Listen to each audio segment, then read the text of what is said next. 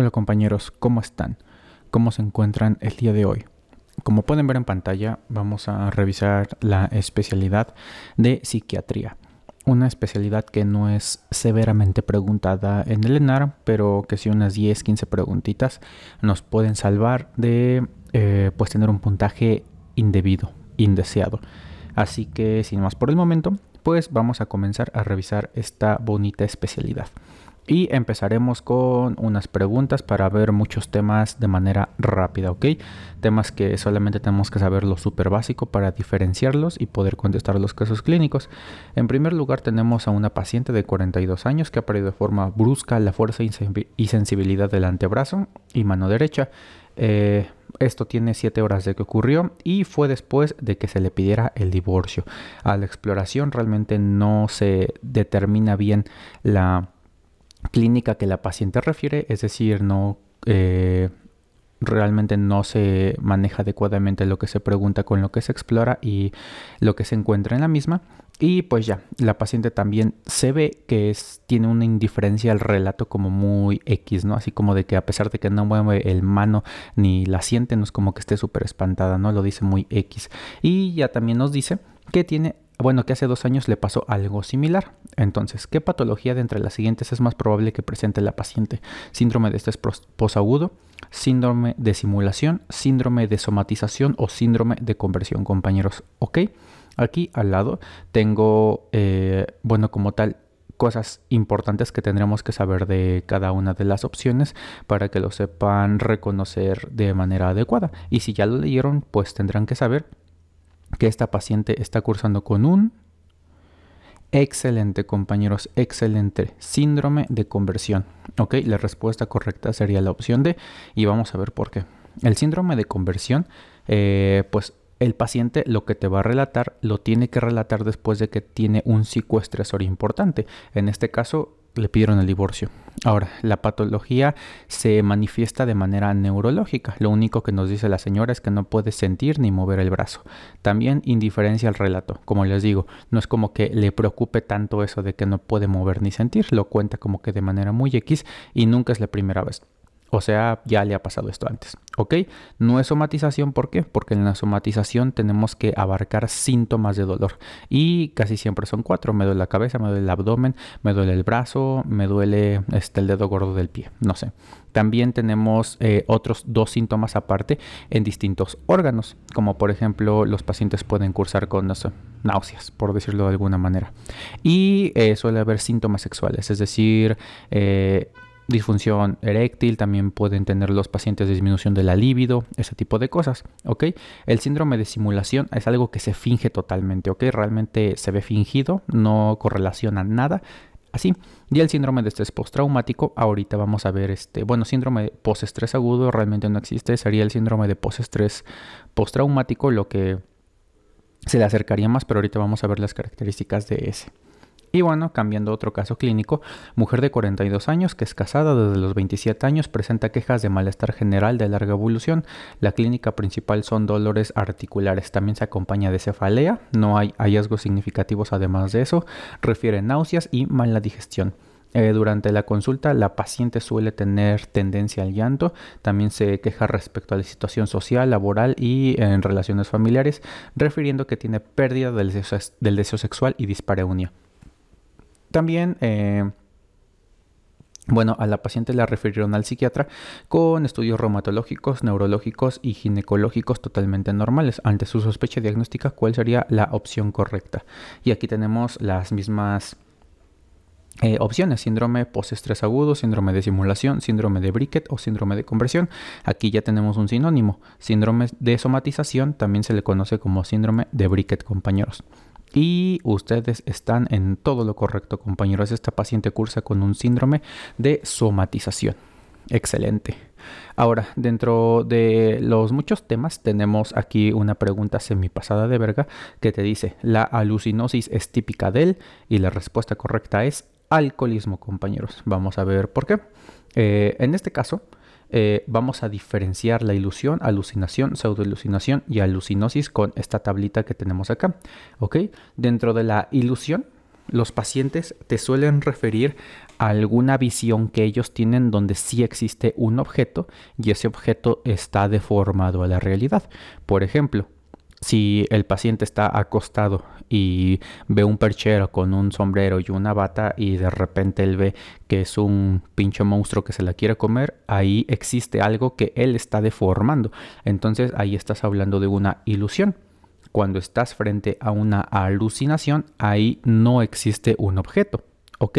Y dentro de ese objeto, de que no hay objetos, eh, puede ser que tú vas caminando y este, dentro de la calle ves que se te va acercando una araña gigante pero realmente no hay ni siquiera una araña chiquita que le estés confundiendo. O sea, solamente tú ves ahí el camino que está totalmente de frente y ves una araña gigante acercándose. Ahí no hay nada.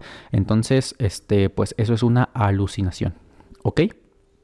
Y dentro de la pseudo alucinación, aquí esto también se conoce como pensamiento sonoro. Es decir, que el paciente siente que tiene voces que le hablan, pero dentro del mismo, es decir, que escucha voces en su cabeza para pronto, ¿no? Y esto es típico de la esquizofrenia eh, y ya.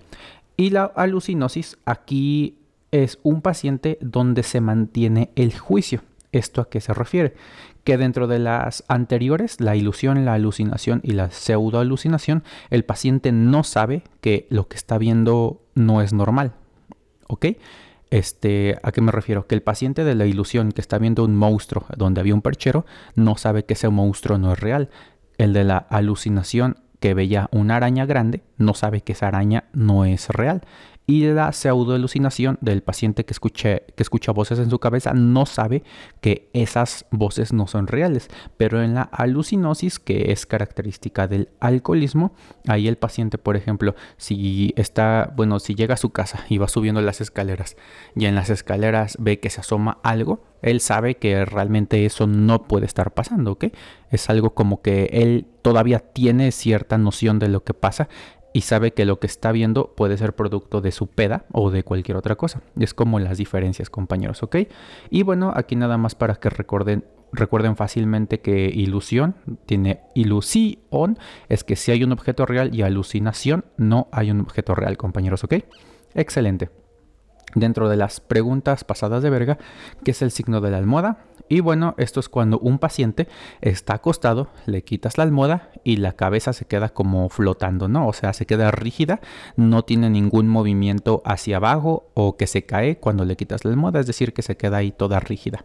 Y esto suele causar mucho, bueno, suele aparecer mucho en las catatonias, ¿ok?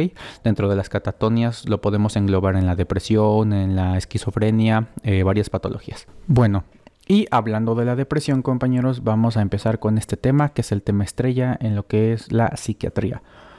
Dentro de los factores de riesgo, pues vamos a tener que es más frecuente en mujeres y si se tiene el historial familiar de que pues hay depresión en la familia, ¿no? También el hecho de ser soltero o cursar eh, posteriormente un divorcio te hace padecer más depresión, eh, pobre apoyo social, cursar con embarazo o tener una adicción, ¿ok? Aquí tenemos la teoría monominérgica donde hay un déficit de serotonina y hay afección de la corteza prefrontal en el núcleo del RAFE. Y bueno, eh, para que nosotros hablemos de depresión, tenemos que estar cursando al menos dos semanas con síntomas depresivos, acompañado de anedonia y algunos de los otros síntomas que vamos a revisar. Sin embargo, si este estado depresivo se extiende a dos años, ya no es depresión, ya se llama distimia, excepto en niños y adolescentes, donde distimia es un año, compañeros, ¿ok? Distimia un año en niños y adolescentes. En adultos son dos años, compañeros. Excelente. Y bueno, aquí suelen poner lo que es la eh, mnemotecnia para poder recordar todo lo que suelen tener los pacientes con depresión. Eh, hay alteración en la psicomotricidad hay sueño alterado, hay un interés reducido, hay concentración disminuida, apetito y peso, esto se refiere a que disminuyes o aumentas, culpa y autorreproche, energía disminuida o bien que te fatigas y el suicidio, eh, pensamientos suicidas o ya en el caso más extremo que te suicides. Y bueno, eh, aquí también una pregunta medio vieja, por decirlo de alguna manera, porque esto realmente ya no se... Eh, ¿Cómo se llama? Ya no se maneja así, es que suelen dividir la depresión en melancólica o endógena o en una depresión atípica, donde la depresión melancólica o endógena suelen bueno, suelen ser pacientes que amanecen mal, o sea, amanecen muy tristes y van recobrando pues su alegría o energía conforme pasa el día. Suelen tener anorexia y disminución de peso y sentimiento de culpa.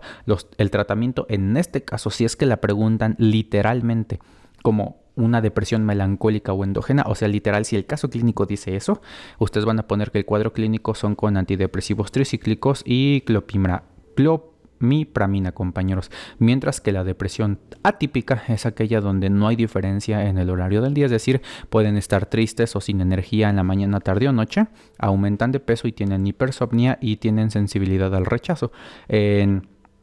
Este caso también la podemos encontrar como una disforia histeroide y el tratamiento es con IMAU o inhibidores del ISRS, compañeros, ¿ok?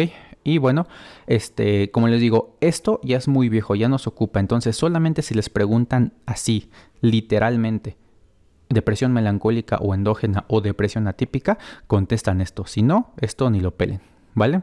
Y bueno, el diagnóstico de la depresión se hace forzosamente con alguno de los siguientes criterios, que es el ánimo depresivo o bien la anedonia. La anedonia es la incapacidad para sentir placer o disfrutar actividades que lo hacías o sí, disfrutar actividades este, que previamente disfrutabas. Como por ejemplo, si a ti te gustaba mucho jugar básquetbol y de repente ya no te gusta, ese es un foco rojo, compañeros, ¿ok? O de repente, si a ti te gustaba mucho, no sé, ver series y ya no te gusta, pues ya, ni pedo, tienes anedonia. ¿Ok? El tratamiento aquí se divide en médico y eléctrico, eh, de primera línea, inhibidor selectivo de la recaptura de serotonina, compañeros. Excelente. Ahora, preguntas obligadas. Neurotransmisor relacionado con la impulsividad, serotonina. ¿Cuándo consideras una depresión grave y qué haces? Las depresiones graves son aquellas donde tú tienes un intento o ideación suicida. ¿A qué se refiere esto? Intento, pues creo que queda muy claro que literalmente tú hayas encontrado a alguien queriéndose matar, consumiendo pastillas o cortándose o queriéndose ahorcar o esas cosas. Ideación se habla de cuando tú tienes un pensamiento pero ese pensamiento no es como de, ah, puta madre, me quiero morir, ¿no? Porque, no sé, sacaste 5 en el examen, por poner un ejemplo. Aquí ideación y estructuración habla de que tú ya planeas, tú ya sabes dónde, no sé, comprar la navaja con la que te vas a cortar la muñeca, tú ya sabes dónde comprar las pastillas y con qué receta y con qué pretexto, este, pedirlas para tomártelas en la noche y sabes a qué hora y ya dejaste una nota, este, diciendo por qué te mataste, o sea, eso es una ideación que ya lo estructuraste síntomas psicóticos, o sea, que el paciente psicotice, y síntomas catatónicos, lo que mencionábamos hace rato de la almohada. Y todo esto requiere hospitalización inmediata. ¿ok? Que es el síndrome de Cotard, una parte de mi cuerpo está muerto. Literal, pacientes depresivos así muy, muy, muy cabrones que ya sienten que están muertos en vida, ¿ok? Bueno, dentro de la depresión en el embarazo hay que saber preguntas obligadas que cuáles son los efectos adversos de los, eh, de los fármacos psiquiátricos y por ejemplo la paroxetina suele eh, producir malformaciones cardíacas, las benzodiazepinas síndrome de abstinencia, el litio anomalía de Epstein, carbamazepina y ácido valproico defectos en el cierre del tubo neural y la motrigina fisuras orales y el síndrome de Steven Johnson. Ahora, ¿cómo evaluamos la depresión en el embarazo? Con la escala de Edimburgo y es positiva con 13 puntos o más compañeros ¿vale? Para que lo sepan, para que lo conozcan. Dentro del trastorno bipolar, que es otra patología que tenemos que saber, pues aquí también eh, esto tiene fuerte carga genética con antecedentes heredofamiliares y eh, bueno, aquí vamos a dividirlo en eh, trastorno bipolar tipo 1 y trastorno bipolar tipo 2, donde el tipo 1 los pacientes van a cursar con manía. Ahorita vamos a ver qué es manía. Mientras que los tipo 2 van a cursar con hipomanía, compañeros, ¿ok? ¿Y cuál es más frecuente, el tipo 1 o el tipo 2? Y en efecto es el tipo 2, compañeros. Trastorno bipolar tipo 2 es el más frecuente de todos y cursa con hipomanía. Y bueno, aquí te dice que los pacientes que son gemelos monocigotos tienen eh, más, bueno, más probabilidad de cursar con trastorno bipolar que los pacientes que son gemelos disigotos. ¿Ok? Y bueno, este cuadro clínico. Eh, el cuadro clínico en el trastorno bipolar, como su nombre lo dice y como se puede ver eh, en esta imagen del centro, los pacientes van a cursar con un ánimo hacia abajo, que se cataloga como depresión, y un ánimo hacia arriba, que se cataloga como manía y es fluctuante. ¿Ok? La depresión, ya vimos lo que puede haber y dentro de la manía, en un episodio maníaco, vamos a ver ánimo elevado y síntomas expansivos, compañeros, ¿ok? Dentro de los principales es que tengas energía muy cabrona, o sea, que no duermas literal, que tengas una autoestima exaltada y te sientas como que el más grande de los grandes, que seas irritable eh, rápidamente, que tengas este, pensamientos como que muy rápidos, siempre quieras estar haciendo cosas nuevas, ese tipo de cosas, que como les digo, no duermas, que tengas un pobre juicio, es decir, que no distingas eh, como que lo normal, por decirlo de alguna manera.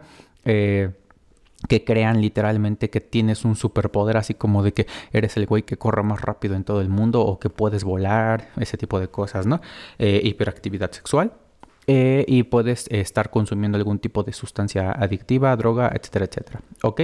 Y esto tiene que durar al menos una semana. Los episodios hipomaníacos es básicamente todo esto, pero sin psicosis. ¿A qué me refiero? A que a lo mejor si te sientes súper bien en todo lo que haces, sientes que eres el mejor, no sé, de tu clase, pero tampoco sientes que eres el mejor del mundo y que nadie en el planeta sabe más de matemáticas que tú, ¿no? Eh, por poner un ejemplo. Y este tiene una duración de al menos cuatro días. Dentro del diagnóstico utilizamos la escala de mania de Young y eh, bueno, aquí lo importante es reconocer el primer episodio de manía o de hipomanía, porque casi siempre la depresión eh, lo podemos, ¿cómo decirlo? Puedes confundir solamente con depresión. Pero aquí si el paciente, la primera vez que tú lo notas raro, es maníaco, así literal que se siente Superman, pues obviamente estamos hablando de un tipo 1, mientras que el primer episodio es hipomaníaco, o sea que se cree el mejor de su clase de matemáticas del salón, nada más, pues es un tipo 2, ¿no? Bueno, el tratamiento aquí lo vamos a a diferenciar en un episodio maníaco lo que se da es litio hipomaníaco de preferencia valproato de magnesio en un estado depresivo floxetina o la motrigina y en un mixto valproato de magnesio. Aquí tenemos una línea del tiempo con las manías y las este, hipomanías o también con el estado depresivo y pues realmente el estabilizador del ánimo por excelencia es el litio o el, o el valproato de magnesio compañeros ok. Pero bueno aquí nada más tenemos que saber que para estabilizar das litio o valproato de magnesio y si el paciente ya se psicotiza puedes agregar olanzapina, ¿vale? Y este, pues realmente el único antidepresivo permitido es la floxetina, siempre en combinación con olanzapina. Muy bien, compañeros. Aquí cosas del litio que han preguntado en años previos. El efecto antimaníaco suele ocurrir dentro de los 6 a 10 días posteriores del consumo. Los niveles terapéuticos de litio es de 0.6 a 1.2 mil equivalentes por litro. La toxicidad se da eh, a más de 1.2 mil equivalentes por litro. Es una dosis mortal si encontramos más de 2 mil equivalentes por litro y estos pacientes suelen cursar con falla renal, coma y muerte. Y aquí en los pacientes que consumen litio tenemos que evaluar la tasa de filtrado glomerular cada 6 meses porque pueden cursar los pacientes además con diabetes insípida. Tenemos que evaluar la función tiroidea cada seis meses porque pueden causar hipotiroidismo y tenemos que evaluar la función cardíaca con un electrocardiograma. Muy bien, ahora dentro de la ansiedad, no lo estoy escribiendo mal, así se dice, el DSM5 lo dice así compañeros, pues eh, la ansiedad es un trastorno psiquiátrico más frecuente de todos, compañeros. De todos, de todos, de todos es el más frecuente. Factores de riesgo, que tengas experiencias amenazadoras para tu vida y que seas mujer. Aquí la afección está en el lucus ceruleus y el, el neurotransmisor afectado es la noradrenalina. Dentro del cuadro clínico lo podemos distinguir en lo que es una crisis de angustia o crisis de pánico o un trastorno de ansiedad generalizado. Muy bien. Eh, la crisis de angustia o pánico suele tener una duración de 30 minutos y esto tiene al menos que tener, bueno, más que al menos tiene que tener menos de un mes este, de duración siempre es un episodio agudo. Los síntomas son muy intensos y el paciente tiene temor a perder el control. No sé si a ustedes, eh, alguien que me esté escuchando, le habrá dado algo, pero literal es algo que sientes en el momento, ¿ok? Y no suele abarcar más de 30 minutos. Mientras que el trastorno de ansiedad generalizado, aquí ya es cuando el paciente excede este, los seis meses de de ansiedad, ¿ok? Cuando el paciente ya tiene crisis paroxísticas, que tiene síntomas constantes y que estos síntomas constantes ya tienen duración de más de seis meses, ya estamos hablando de un trastorno de ansiedad generalizado y aquí básicamente es un paciente que se preocupa por todo. ¿Ok? Aquí podemos dividir en dentro de la clínica en síntomas somáticos y en síntomas psíquicos, eh, que bueno, eh, dentro de algunos, los somáticos, pues es un mareo, eh, sudoración excesiva, hiperreflexia, palpitaciones, midriasis, un paciente con taquicardia, parestesias, temblores, diarrea, etc. Y los síntomas psíquicos es un paciente con intranquilidad, inquietud, nerviosismo, ideas catastróficas, deseo de huir, perdona, eh, temor a perder la razón, todo eso, compañeros. Y el diagnóstico lo vamos a realizar clínico, se puede utilizar la escala de Hamilton y el tratamiento de elección para una crisis de pánico, es decir, una crisis que tiene 30 minutos y es algo agudo son las benzodiazepinas, mientras que el tratamiento a largo plazo, cuando un paciente ya tiene trastorno de ansiedad generalizado, son los ISRS y se recomienda de primera línea la paroxetina, compañeros, ¿ok? Paroxetina. Si no hay paroxetina, sertralina o escitalopram, ¿ok? Y muy bien, aquí este, tenemos que saber que les pueden preguntar si no hay paroxetina, ¿qué otro fármaco se ha visto que tiene eficacia similar? Pues es la imipramina. ¿Ok? Entonces aquí como resumen, crisis aguda benzodiazepina, trastorno de ansiedad generalizado de inicio paroxetina y si no hay paroxetina, imipramida. ¿Ok? para fines en árabe. Y pasamos al trastorno por estrés postraumático y esto suele ocurrir después a un episodio agudo de estrés, desastre o trauma. Estrés, este, no sé, que por ponerlo de alguna manera mm, te acaban de asaltar. Desastre que acabas de chocar trauma, este, no sé, un trauma, el que ustedes quieran, ya se me acabaron los ejemplos. Y bueno, aquí tenemos un paciente que presenta síntomas depresivos, ansiedad y adicciones, ¿ok? Y para que nosotros pude, bueno, tengamos eh, que hablar así estrictamente de un trastorno por estrés postraumático, este paciente tiene que tener un mes de duración con flashbacks, sueños o alertas de lo que ocurrió para que este paciente desarrollara esto. Por ejemplo, eh, si lo que desencadenó todo esto es que fueras en tu coche y chocaras, eh, ya tienes que estar como que soñando, tienes que tener así recuerdos y tienes que estar como que siempre alerta todo el tiempo de que no vayas a chocar, ¿ok? Aparte de que tienes la ansiedad, puedes consumir algún tipo de este de droga o este, también estás con síntomas depresivos. Y todo esto tiene que tener al menos un mes de duración para que nosotros consideremos que es trastorno por estrés postraumático. Y tratamiento de primera línea ICRS y el propanolol. Ok, pero más, más, más, más ISRS propanolol solamente para este, síntomas somáticos. Ahora, dentro del trastorno obsesivo compulsivo, primero tenemos que definir qué es la obsesión y qué es la compulsión. La obsesión es una idea repetitiva que no se puede controlar y la compulsión es la actividad que alivia la ansiedad que, obsesión, que produce la obsesión. ¿Ok? Para más, bueno, como por poner un ejemplo, la obsesión, idea repetitiva que no se puede controlar, es decir, todo el tiempo estás pensando que tus manos tienen COVID-19 y si te tocas la cara te vas a enfermar. Compulsión, ah, pues me voy a estar lavando la mano todo el puto día y así todo el COVID-19 se va a morir, este, y no me voy a enfermar nunca, ¿ok? Eso es este, como por ponerlo en un ejemplo. Dentro de los factores de riesgo, la genética es lo más importante y aquí la afección es en el lóbulo frontal, también en el lóbulo caudado y cingula anterior y aquí el neurotransmisor afectado es la serotonina. Cuadro clínico es la pérdida de la funcionalidad por repetir este, estas conductas que son la compulsión, compañeros. ¿Ok? ¿Y a qué me refiero? A que tú estás en tu trabajo, no sé, eres secretaria y no sé, te da mucho miedo que al tocar las teclas te estés pasando COVID-19 a los dedos y con el más mínimo este, toque de tu mano a tu boca o nariz o lo que sea, eh, te vas a contagiar. Entonces, ¿qué haces? Tocas una tecla, te vas a lavar al baño. Tocas otra tecla, te vas a lavar al baño. Tocas otra tecla, te vas a lavar al baño. Y esto obviamente no es funcional. ¿Por qué? Porque si tienes que hacer un reporte que necesita que toques las teclas 20 mil veces y solamente lo hiciste 100 porque entre todo ese tiempo te fuiste a lavar al baño, pues obviamente pierdes la funcionalidad que tienes. ¿Ok?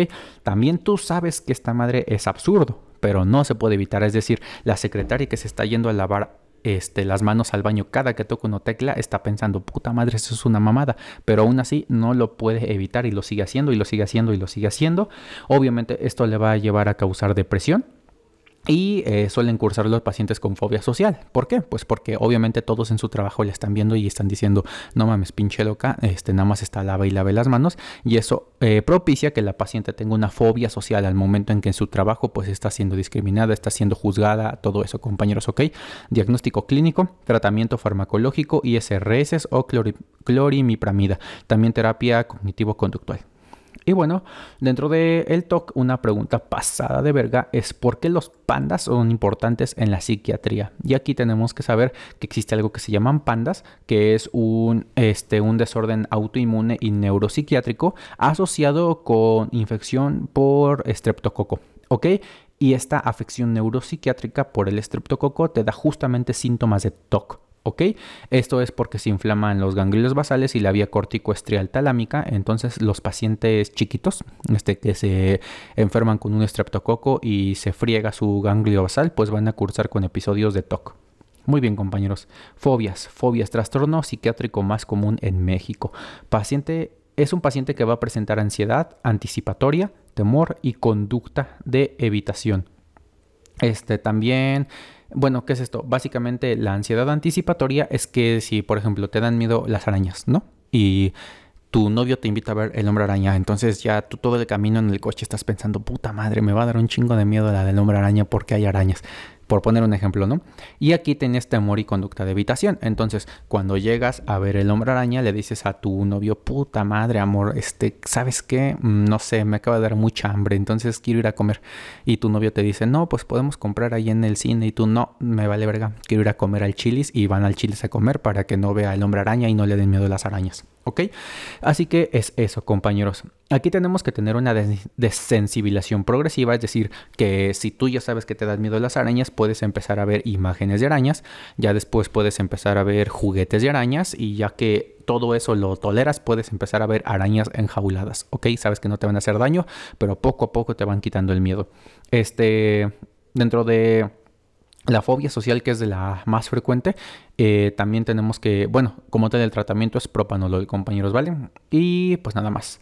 Esquizofrenia. Bueno, aquí dentro de los factores de riesgo es cursar con un gemelo monocigoto. Esto también se da por herencia y pregunta pasada de verga de la guía de práctica clínica. ¿Qué estación del año te pro, bueno, es más propenso a que te dé esquizofrenia? Y en el contexto de que si tú naces en esta estación del año, o sea, si naces en primavera, otoño, invierno este, o verano, ¿qué es más propenso que haga que te dé esquizofrenia? Y la respuesta es en invierno. ¿Ok? Es más frecuente en mujeres de los 25 a los 35 y es más grave en hombres y esto suele darse de los 15 a los 25 años. Aquí los neurotransmisores afectados es la dopamina y la serotonina y dentro del cuadro clínico tenemos síntomas positivos y síntomas negativos. Los síntomas eh, positivos, perdón, son ideas delirantes, o sea, de persecución más que nada, que tú sientes que te está persiguiendo alguien por alguna razón, alucinaciones auditivas, catatonia y discurso desorganizado, mientras que los síntomas negativos es un paciente que está cursando con alogia, anedonia, déficit de atención, abulia y pérdida del funcionamiento social. Compañeros, ¿ok? Eh, el diagnóstico lo hacemos con seis meses de síntomas clínicos, ya sean positivos o negativos, y realmente, aunque la TAC no se ocupa en psiquiatría para pues realmente nada, solamente eh, les quiero decir esto porque hubo una pregunta en los previos de qué podías encontrar en la esquizofrenia en una tomografía y es dilatación de los ventrículos y afección de los lóbulos frontales. ¿Ok? El tratamiento es con antipsicóticos típicos eh, como la risperidona. Y pues básicamente es eso. Ahora, aquí en lo que nos dice el algoritmo de la guía de práctica clínica es que pues si tú ves a un paciente con, eh, ¿cómo decirlo? Pues sí, con síntomas clínicos de esquizofrenia y este pues el paciente no está, bueno, no toma la risperidona porque más bien tiene un brote agudo o bien no se quiere tomar el medicamento, pues lo que tienes que hacer es este darle su aloperidol o su lorazepam intramuscular intravenoso para que el paciente se calme y ya posteriormente regresas a la vía oral. ¿Ok? Muy bien, aquí dentro de la esquizofrenia, un paciente de 29 años de edad diagnosticado con esquizofrenia consulta por sentir desde hace una semana atrás la sensación de no poder quedarse quieto, con una ansiedad que le obliga a moverse constantemente las piernas. ¿Cuál sería el caso, el tratamiento más adecuado? Aquí, compañeros, estamos frente a un efecto adverso de los antipsicóticos, ¿ok? Eh, bueno, Aquí lo que suelen cursar los pacientes con el tratamiento antipsicótico son con síndromes extrapiramidales y en este eh, sí, en este caso clínico en específico, el paciente está cursando con una acaticia y aquí el tratamiento se da con benzodiazepinas o beta bloqueadores. En este caso la respuesta correcta sería diazepam. Les pongo este caso clínico porque ha venido este, muy frecuentemente en los años pasados, entonces para que lo sepan, paciente con esquizofrenia que le das sus antipsicóticos, un efecto adverso es la, los síntomas extrapiramidales, en este caso la caticia, y tú le das benzodiazepinas. Muy bien. Este, pues aquí nada más les pongo los factores de buen pronóstico y de mal pronóstico en la esquizofrenia. Eh, de buen pronóstico, eh, que su infancia haya sido normal, eh, que no hayan tenido como traumas o alguna cosa así que el inicio sea brusco con acontecimientos precipitantes, es decir, que ya sabes por qué el paciente está cursando con esto, ¿no? que tuvo algún trauma que le ocasionó, predominio de síntomas positivos y síntomas residuales mínimos, mientras que de los factores de mal pronóstico es una mala adaptación escolar o familia previa o que tengas problemas intrafamiliares, es decir, que tu infancia, infancia no fue buena, comienzo insidioso, que fue de poco a poquito y no tuvo un detonante claro, predominio de síntomas negativos y que el paciente tras el tratamiento empiece con aislamiento social, que tenga más brotes, que tenga síntomas residuales intensos, todo eso compañeros. ¿Ok? Ahora vamos a pasar al síndrome neuroléptico maligno. dentro del síndrome neuroléptico maligno es un paciente que va a cursar con fiebre muy alta, rigidez muscular e hipertensión. Eh, esta es una complicación del consumo de aloperidol y lo pongo justamente después de la esquizofrenia porque es algo que se suele usar cuando la risperidona no se puede consumir. Eh, también los pacientes van a cursar con leucocitosis y elevación de CPK, pero aquí lo importante es que tienen fiebre muy cabrona y rigidez e hipertensión. el tratamiento eh, con dantropenol, bromocriptina y benzodiazepinas, compañeros, ¿vale? Esto es muy importante. Trastorno delirante. Eh, un paciente que tiene ideas delirantes bien estructuradas. ¿A qué se refiere con ideas delirantes bien estructuradas? Que es algo y es una historia tan buena que tú se la puedes creer. Es decir, que llega un güey de tu trabajo, ¿no? Este, que te dice, no manches, este, ayer hice eh, muy bien mi trabajo, incluso hice más de lo que me pidieron y el jefe eh, pues me reconoció, dijo que estaba bien chido y me aumentó el sueldo, ¿no? ya sé que es un Ejemplo muy, muy burdo, pero pues es algo que sí se puede creer. ¿ok? Que no llega y te dice, güey, este, yo hice todo el trabajo del año y ahora me deposito un millón de pesos al jefe, o sea, eso obviamente no se lo vas a creer a nadie, pero si te dice que hizo bien su trabajo, su jefe se lo reconoció y le dio un aumento bien chingón, pues es algo que sí puedes llegar a creerle, entonces se refiere a eso. Suele tener un mes de duración y las alucinaciones están relacionadas con ideas delirantes. ¿Ok? Eh, también tiene un funcionamiento regular, es decir, que a pesar de su delirio, bueno, no, no delirio, porque eso es un tema aparte, de su idea delirante, el paciente pues sigue yendo a trabajar, sigue haciendo sus cosas, realmente no es como que, ¿cómo decirlo? Sí que intervenga con eso. ¿Ok? Y aquí tenemos algunos otros tipos, como el tipo erótico maníaco, tipo de grandeza, tipo celotípico, tipo persecutorio, tipo somático, tipo mixto o tipo no especificado. ¿Vale? Y aquí tenemos este. ¿Cómo decirlo? Un Caso clínico. Paciente de 68 años refiere que un famoso locutor de radio le manifiesta desde hace años su amor. A través de su programa de radio sabe que está enamorado de ella por comentarios que él hace. La paciente dice, aunque no tenga que ver conmigo, me habla en clave. Algunas canciones que pone sé que son para mí. No sufre alucinaciones y su capacidad de juicio fuera del tema citado es totalmente adecuada. ¿Cuál sería la primera sospecha diagnóstica? Y aquí estamos frente a un síndrome de Clarenbault, compañeros, ¿ok? Es un trastorno de ideas delirantes tipo eretomaniaco. Muy bien. Ahora vamos con los trastornos de conducta alimentaria y aquí estamos frente a la anorexia y a la bulimia. Eh, características rápidas de anorexia y bulimia. La anorexia, los pacientes suelen cursar con amenorrea. Tienen un IMC bajo dentro de la conciencia, pues realmente no hay conciencia de la enfermedad. La paciente piensa que no está enferma. La alimentación suele cursar con restricción, ¿ok? Es una paciente que no come. Dentro de la apreciación de la figura hay una distorsión de la silueta corporal. A pesar de que está extremadamente delgada, la paciente se suele ver con lonjitas, con, este, no sé, gorda, algo así, ¿no? Eh, para clínicos, alargamiento del QT suele encontrarse en estas pacientes. También hay un aumento del cortisol, del colesterol y la AST, ALT igual se encuentran elevadas. Este, aquí dentro del el tratamiento y eh, como tal, pues obviamente es la atención psiquiátrica, pero aquí lo importante es saber cuándo tienes que hospitalizar a una paciente. Y los criterios para tú hacerlo es que la paciente esté cursando con un IMS menor a 13 este, puntos, una disminución de más de un kilogramo por semana, que curse con bradicardia o que ya tenga cambios electrocardiográficos. Frente a alguna de estas circunstancias, tú ya tienes que hospitalizar a la paciente, pues porque esa anorexia está comprometiendo su vida. Ahora, dentro de la bulimia, perdón, las pacientes suelen cursar con una eh, menstruación normal, el peso puede estar normal o un poco elevado incluso. Dentro de la conciencia, la paciente sí sabe que está enferma, sabe que está consciente de su enfermedad. La alimentación, hay una pérdida del control, es decir, que tiene atracones, eh, todo eso, después de un episodio de eh, ¿cómo decirlo? De este de restricción o algo, o de vomita, tiene como que achaques, por decirlo de alguna manera, y come de más. Eh, dentro de la precisión de la figura es una autoestima basada en la silueta, es decir, que ella entre más delgada se vea, mejor se va a sentir, pero pues suele perderlo todo porque come de más en algunos momentos. En los paraclínicos, disminución del magnesio y hay alteración del esmalte dental porque se suele cursar mucho con vómito.